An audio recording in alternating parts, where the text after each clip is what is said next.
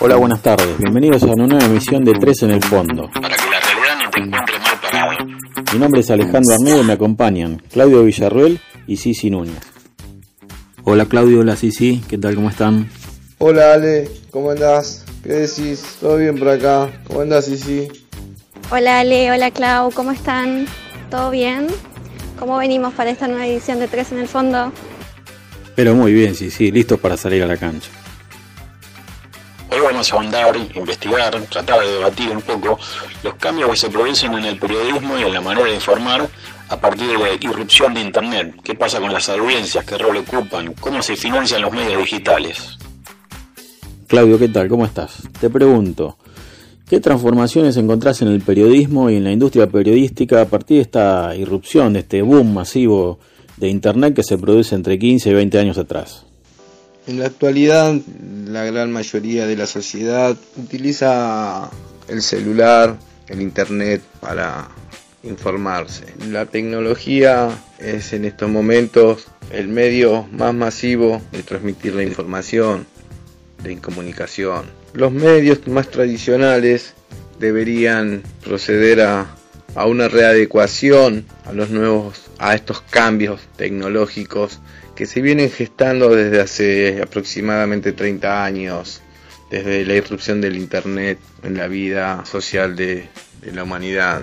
Esta adecuación que te exige estos, estos medios digitales también exige que los comunicadores y los periodistas nos adecuemos a las formas que justamente esta sociedad exige. Y esta sociedad exige hoy justamente informaciones verdaderas, objetivas. Queda claro que nosotros como periodistas debemos readecuarnos a estos cambios y estos cambios nos exigen de nuevos conocimientos, de nuevas estrategias para llamar la atención de esa audiencia. En la actualidad las aplicaciones más comunes como Facebook, Twitter, Instagram transmiten mucha información, actúan como comunicadores, pero no son estos medios justamente los que hacen periodismo. El periodismo tiene la obligación de actualizarse. El periodismo tiene la certeza de que es, un es el medio para poner en claro a la sociedad de las situaciones reales que se dan en el día a día. Queda más que claro que de cara al futuro, de cara a lo que viene por delante, los periodistas, nosotros nos tenemos que reactualizar, transformarnos y readecuarnos a las nuevas tecnologías, ya que la sociedad se informa a través de los medios virtuales. La digitalización actual, los medios digitales, informan permanentemente o envían sus noticias a través de todo tipo de plataformas. Desde ya que en el devenir futuro las informaciones y noticias seguirán siendo consumidas mediante medios virtuales, digitales, plataformas y todo lo que trae aparejado este nuevo tiempo que son las tecnologías. Gracias y hasta luego. Muy bueno, Claudio. Eh, muy claro los conceptos, muy buena la exposición. En base a estas transformaciones que sufre el periodismo y la industria periodística en general, te pregunto, si sí, ¿cómo hacemos para lograr un periodismo sustentable y no morir en el intento? Bueno, como veníamos hablando, el periodismo ha sufrido diferentes transformaciones, desde la profesión, el rol de las audiencias y por último, y no menos importante, en su financiación. Con la llegada de la digitalización y la llegada de Internet, las fuentes tradicionales de los medios se han, se han visto afectadas por este motivo. Antes los medios se financiaban a través del, del precio de tapa, por ejemplo, uno salía a comprar el diario todos los domingos y hoy ya casi eso no existe. También desde publicidades y avisos clasificados. Hoy ya no se estila comprar el diario. Por ejemplo, la otra vez estaba en la casa de una amiga y vi el diario arriba de la mesa y me llamó muchísimo la atención, ¿no? Y le pregunto, ah, ¿compras el, el diario? Y me dice, sí, lo tengo que comprar por, por la tarjeta, por la tarjeta de beneficios, de descuentos. Y, o sea, ya no, no compramos el diario, la sociedad ya no compra el, diario como un, una, una fuente de información, sino que lo compra como para obtener algo, un beneficio en este caso, como un entretenimiento quizás, en busca de algo. Por eso, mm, con la llegada del periodismo digital, eh, se están explorando muchísimas cosas para generar dinero, ya que no hay un modelo de negocio.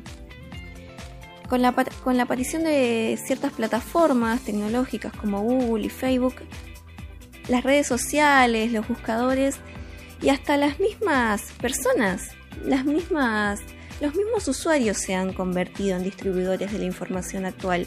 Hoy todo el mundo maneja información, todo el mundo comparte y eso genera que, la gente no, no, no, quiera entrar a buscar noticias, o sea, no, no busca noticias, las noticias llegan todo el tiempo. Como consecuencia, hoy, como consecuencia de todos estos hechos, hoy la, la publicidad se desplazó de los medios y se desplazó a las plataformas, donde hay más, muchísimo más llegada. En los diarios online, por ejemplo, la publicidad es enorme.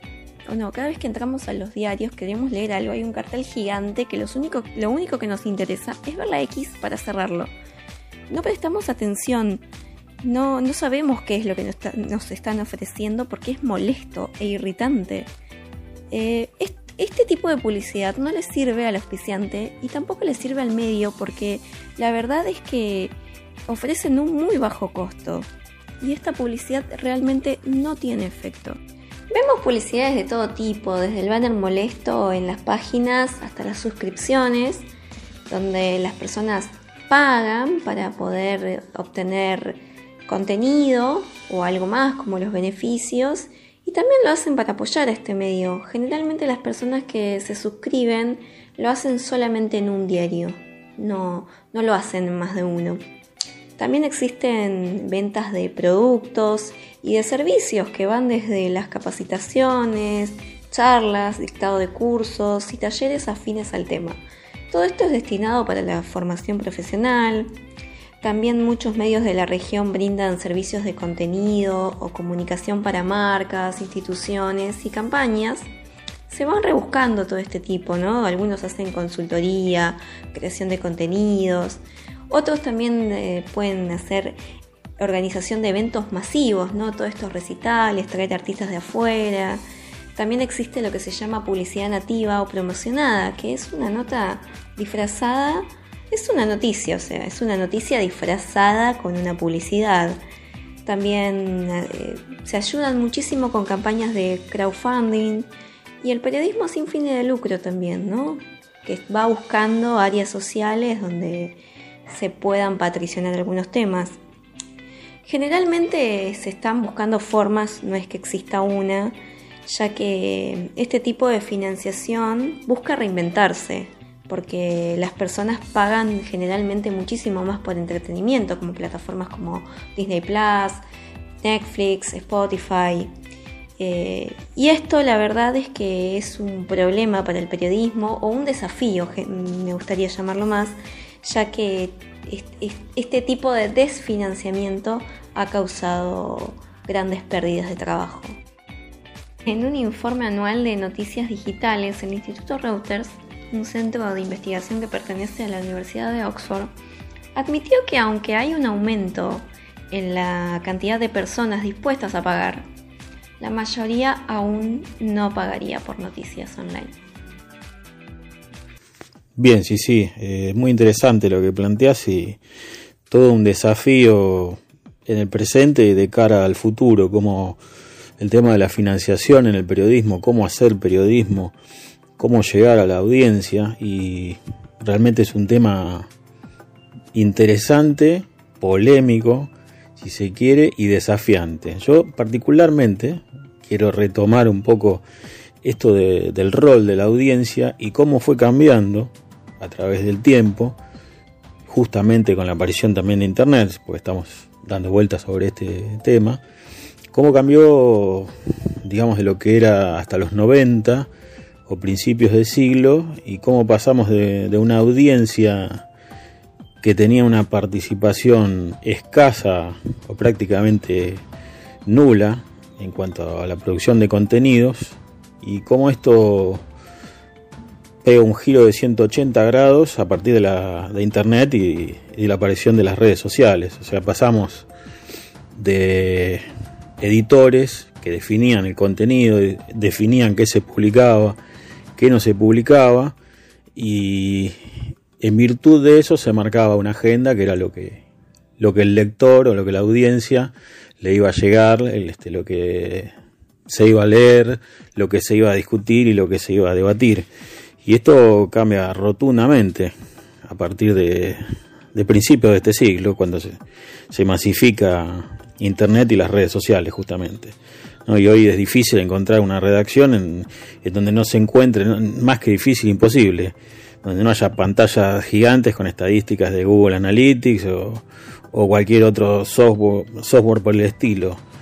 Eh, el editor define en base a eso al, interés de la audiencia, si mide, si no mide, eh, si tiene likes, si tiene retuiteos, qué es lo que se va a tratar y qué es lo que no se va a tratar. O sea, ya no es el capricho o la intuición del editor, sino que es la audiencia definida a través, el gusto de la audiencia definido a través de estas mediciones, lo que va a decidir qué es lo que se va a publicar.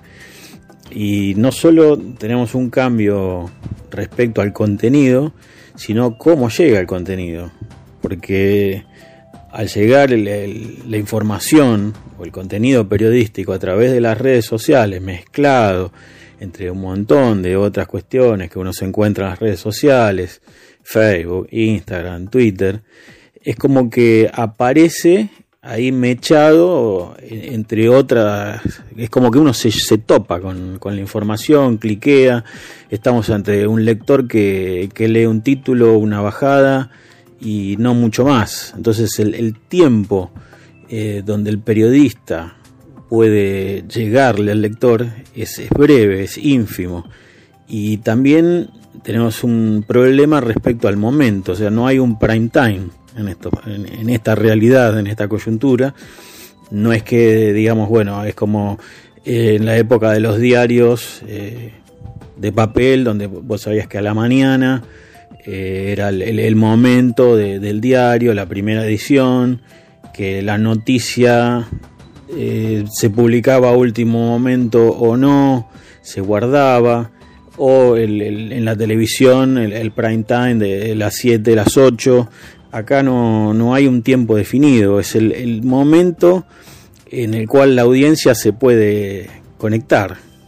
Es, ese intersticio, digamos, que puede ser en, un momento que uno está en una espera, en una sala de espera, no sé, en el dentista, digamos, en un semáforo, en la parada de colectivo. Es ese momento breve en el cual tiene un segundo y distrae su atención, pero la atención no puede sostenerse más allá de los 15 20 segundos, o sea que en, ese breve espacio de tiempo uno tiene que captar la atención de la audiencia.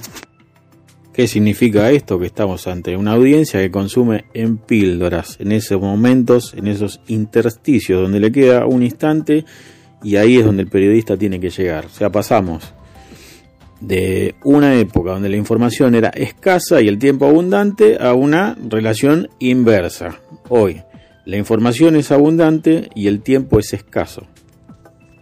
fin, de esta realidad, el periodista puede tomar eh, dos posiciones, o quedarse protestando al costado del camino o adaptarse a la realidad, no digo aceptarla al 100% como viene, pero tratar desde esa realidad en la que nos encontramos, generar un producto interesante.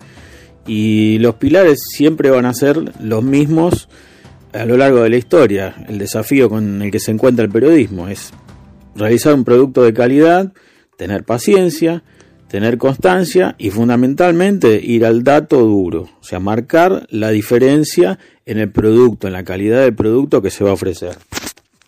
Evidentemente estamos ante un cambio de época y es una situación que no le va a ser novedosa al periodismo. Eh, entiendo que en la época de la revolución industrial pasó algo similar con el crecimiento de las ciudades, con la demanda de cultura, eh, con la aparición de un nuevo espectador, una masa que demandaba cultura, que demandaba educación y que demandaba información. Frente a esa situación, eh, Humberto Eco divide los apocalípticos, que rechazaban este cambio y decían que iba a ser este, perjudicial y que iba a ser nocivo, y los integrados que veían con buenos ojos esta integración, esta masificación, esta popularización de la cultura. Bueno, me parece que el desafío del, eh, periodista es tratar de, encontrar el equilibrio, el término medio ante el cambio. O sea, el cambio es irreversible. Las nuevas tecnologías no, no, van a volver hacia atrás, no vamos a caminar en el tiempo a la inversa, 30 años hacia atrás. Entonces, el desafío pasa cómo llegar a la, a la audiencia sin depender al 100% de la audiencia, cómo lograr captar el interés de esa audiencia. En resumidas cuentas y para cerrar, el desafío del periodismo es ofrecer un producto distinto, un producto de calidad, llegar a la audiencia sin traicionarse a sí mismo. Esto fue Tres en el Fondo. Para que la realidad no te encuentre mal parado.